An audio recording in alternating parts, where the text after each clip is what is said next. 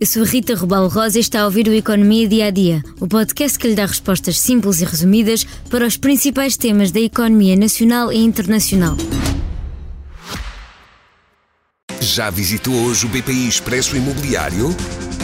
Agora pode calcular o valor da sua propriedade e guardar a documentação da sua casa e do recheio numa nova área pessoal única no mercado. E ainda ficar a saber quanto pode pagar por uma casa, localizá-la com uma pesquisa por polígonos e conhecer as soluções de crédito habitação BPI. BPI Expresso Imobiliário.pt Quem compra e quem vende na mesma página. Depois da fuga para os certificados de aforro e da queda nas poupanças dos portugueses, os bancos melhoraram a remuneração dos depósitos em Portugal. Em julho, a taxa de juro média dos novos depósitos fixou-se em 1,66%. Apesar da subida, Portugal continua a ser o quinto país da zona euro em que os bancos pagam os juros mais baixos. Por exemplo, França oferece 3,51% em juros aos clientes bancários para aplicar em depósitos a um ano. E em Espanha, país onde são oriundos os acionistas de grandes bancos portugueses, como o Santander e o BPI, a média é de 2,36% e os juros continuam a ser inferiores aos oferecidos nos certificados de aforro, que continuam nos 2,5%, depois do governo ter acabado com a série E, que dava 3,5%. Tudo isto são sintomas de um país que tem poucos estímulos à poupança, como disse ao Expresso António Ribeiro, especialista da DECO Proteste.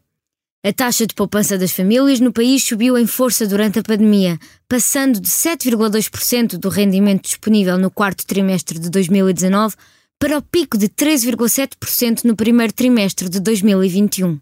Mas a partir daí foi sempre a descer, chegando aos 5,9% no primeiro trimestre deste ano, muito longe dos 14,1% da média da zona euro.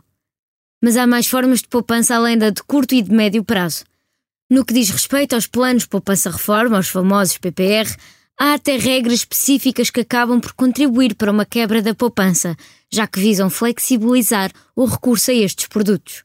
Aliás, deu-se nos primeiros meses de 2023 um forte crescimento da retirada de fundos dos PPR constituídos sob a forma de seguros.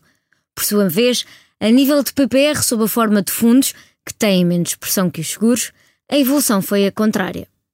Foi em outubro do ano passado que entrou em vigor um regime que facilita os resgates de PPR. Podem ser retirados para fazer face à inflação, sem qualquer justificação, até cerca de 480 euros mensais, ou utilizados sem esse limite de valor para pagar prestações de crédito à habitação, ou até cerca de 5,7 mil euros para a amortização da casa. Mas não é certo se o governo vai manter esta flexibilidade no próximo ano. Para saber mais sobre o tema, leia os artigos de Diogo Cavaleiro e Sónia Lourenço no semanário e na edição digital do Expresso.